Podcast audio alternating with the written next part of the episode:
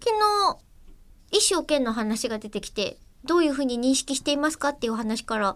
なんかだいぶ VTuber のとアナウンサーの関係について講座が始まって、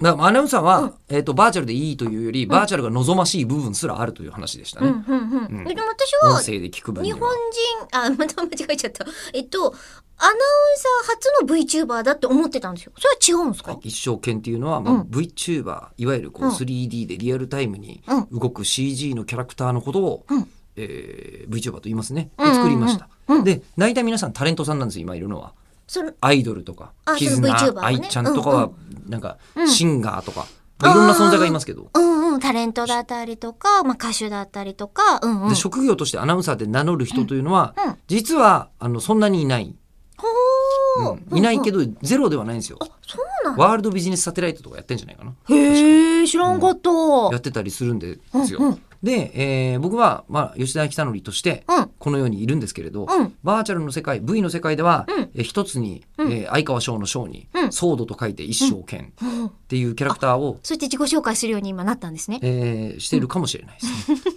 うん、一応始めたんうんうん。ですがそれは、吉田さんイコール一生懸っていう認識をしてもいい世界なんですかうーんとどうしようかな一生懸は一生懸として扱って、吉田さんにすごく似た声の人みたいなことが、その VTuber の世界だと流儀になるんですか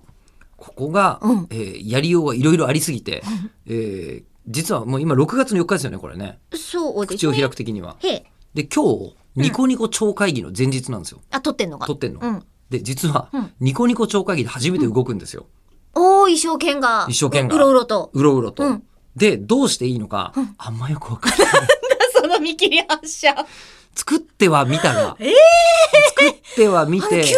神みたいなグラデーションの、そうなのいちごミルクみたいなね。そうなの、うんねあパネル作ったよ